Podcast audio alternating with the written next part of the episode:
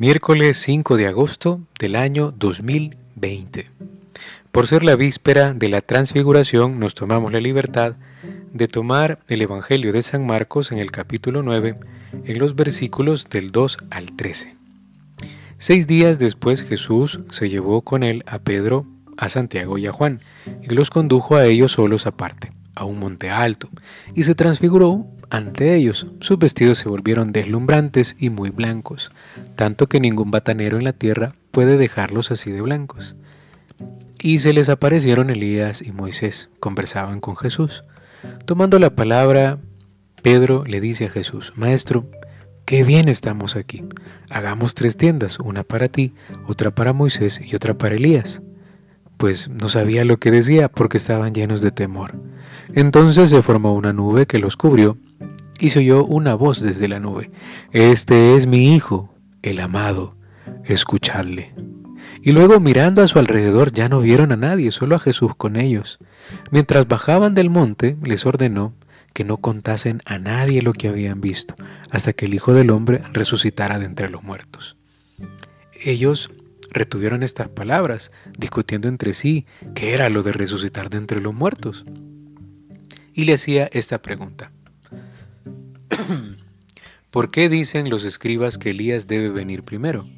Él le respondió, Elías vendrá primero y restablecerá todas las cosas, pero ¿cómo es que está escrito del Hijo del Hombre que padecerá mucho y será despreciado? Sin embargo, yo os digo que Elías ya ha venido y ha hecho con él lo que querían, según está escrito de él. Palabra del Señor, gloria y honor a ti, Señor Jesús. Vamos a clamar al Espíritu Santo y le decimos, ven Espíritu Santo, y envía desde el cielo un rayo de tu luz. Ayúdanos Espíritu Santo a descubrir qué hay detrás de este texto.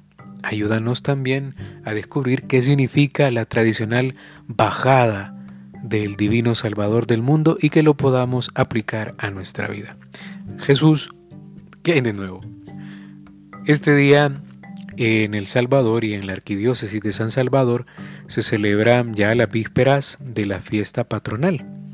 Y normalmente pues este día congrega a multitudes en torno a la Catedral Metropolitana para celebrar la fiesta del Divino Salvador, para presenciar el acontecimiento de la bajada, que es prácticamente la transfiguración del Señor y el cambio del vestido de Jesús pues por uno blanco y reluciente, como lo dice ahora el texto de Marcos.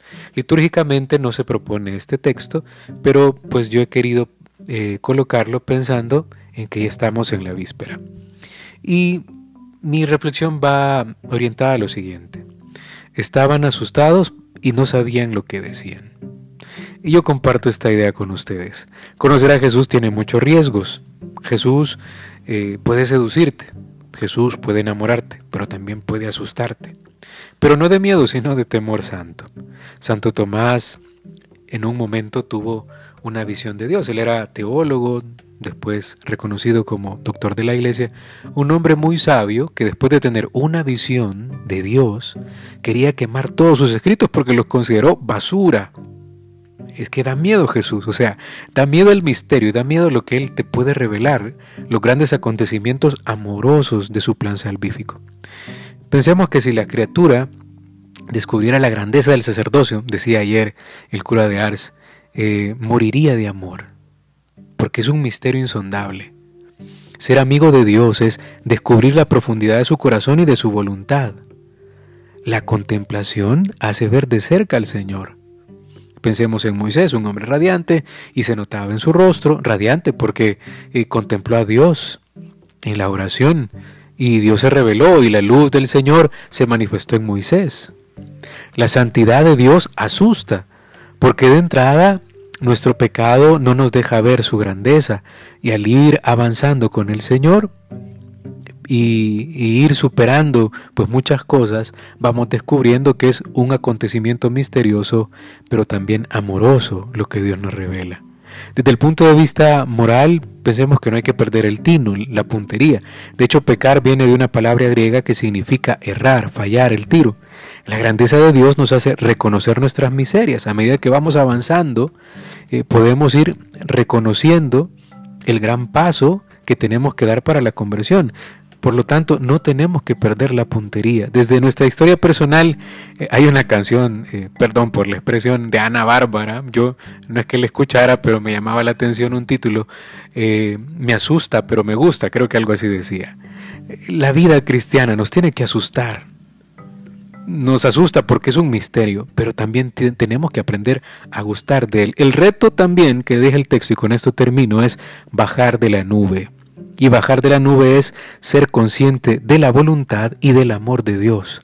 Y ahora el cometido será interpretar su palabra y ponernos a actuar para que su palabra sea conocida, aplicada y vivida aquí en la tierra. Ave María Purísima, sin pecado concebida.